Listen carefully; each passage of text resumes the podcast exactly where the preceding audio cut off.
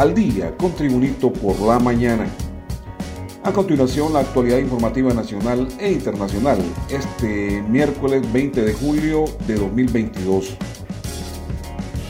Un juez con jurisdicción nacional dictó ayer detención judicial a dos supuestos mareros por suponerlos responsables de asesinato en perjuicio de Saí Omar Lobo Bonilla, hijo del expresidente Porfirio Lobo Sosa, y tres jóvenes más, así como también asociación en perjuicio de otros derechos fundamentales. Los encausados son Ever Ezequiel Espinosa, alias El Chesi, y Eric David Macías Rodríguez, apodado El Licenciado, presunto jefe de sicarios de la Mara Salvatrucha MS-13. A los individuos les decomisaron un fusil 2.23 milímetros y una pistola calibre 9 milímetros.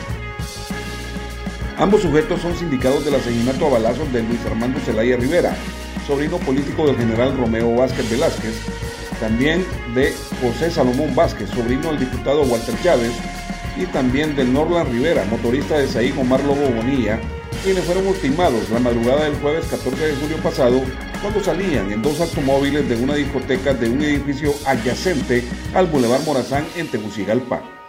El Poder Judicial, mediante su cuenta de Twitter, detalló que el juez los remitió a la Penitenciaría Nacional del municipio de Ilama en el departamento occidental de Santa Bárbara, mejor conocido como El Pozo 1.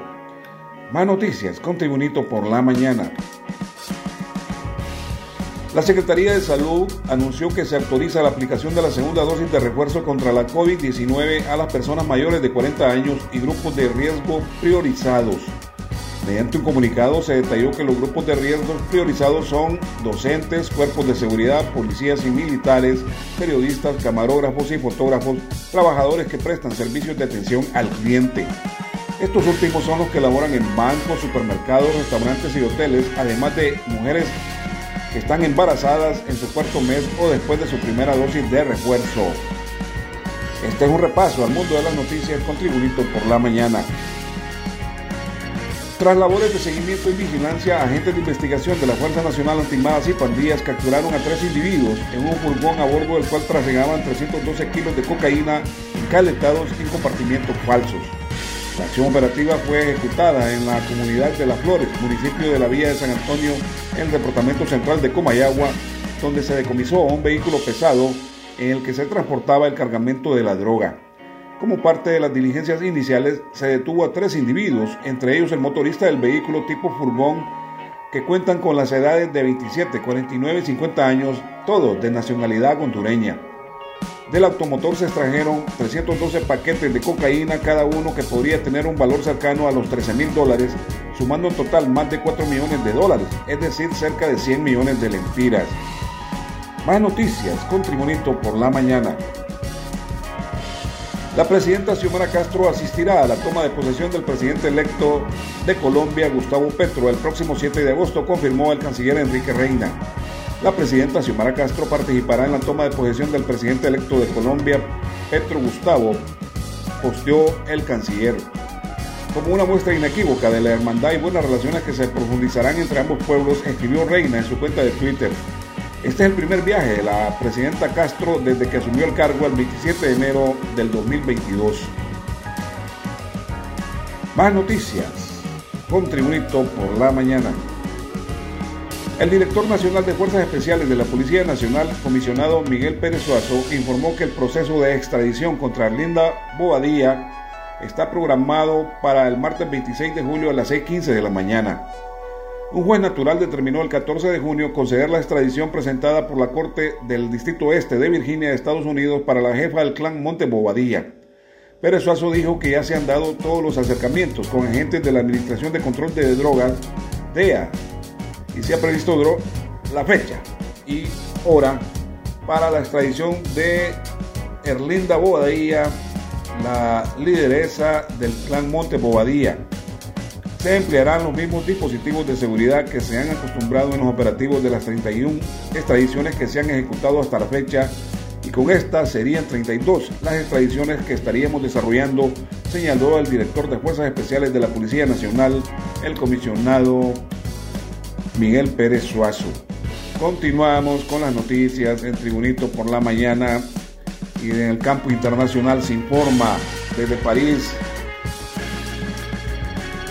La Policía Internacional Interpol lideró a finales de junio una operación contra los medicamentos fraudulentos en la que coordinó la acción de 94 países en todo el mundo y que permitió la incautación de 3 millones de productos valorados en 11 millones de dólares. Los organismos implicados en estos controles llevaron a cabo más de 7.800 decomisos de medicamentos y de productos sanitarios ilícitos y de marca falsa entre el 23 y el 30 de junio, explicó la Agencia Policial Internacional en un comunicado. Durante esta semana, en el marco de la llamada Operación Pangea 15, se investigaron más de 4.000 vínculos web con publicidad para que ese tipo de artículos ilícitos y se inspeccionaron casi 3.000 paquetes y 280 centros postales en aeropuertos, pasos fronterizos o plataformas de distribución de correos o mercancías. En las noticias internacionales también se informa desde Bruselas los países de la Unión Europea acordaron vetar las importaciones de oro procedentes de Rusia y la congelación de activos de Sberbank, el mayor banco ruso, en lo que supone una nueva ronda de sanciones contra Moscú por la guerra en Ucrania en colaboración con el G7. Acabamos de aprobar un nuevo paquete de sanciones, anunció el embajador de Lituania ante la Unión Europea, Arnoldas Frankelicius, en su cuenta oficial de Twitter.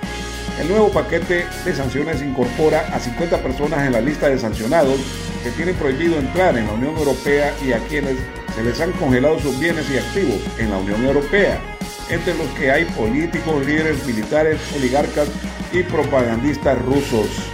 Y en los deportes se informa, la selección de Honduras tendrá tres juegos amistosos en la fecha FIFA del mes de septiembre y octubre, confirmó la Federación Nacional Autónoma de Fútbol, FENAFUB primeros dos encuentros de preparación del equipo nacional que dirige el técnico argentino Diego Vázquez serán en Estados Unidos, en ciudades por confirmar ante las representaciones de El Salvador y Guatemala. El primer juego será ante los Cuscatlecos el sábado 24 de septiembre, mientras que el segundo ante los guatemaltecos el martes 27 del mismo mes. Posteriormente, la selección hondureña de fútbol se trasladará a Arabia Saudita para jugar ante los locales el domingo 30 de octubre.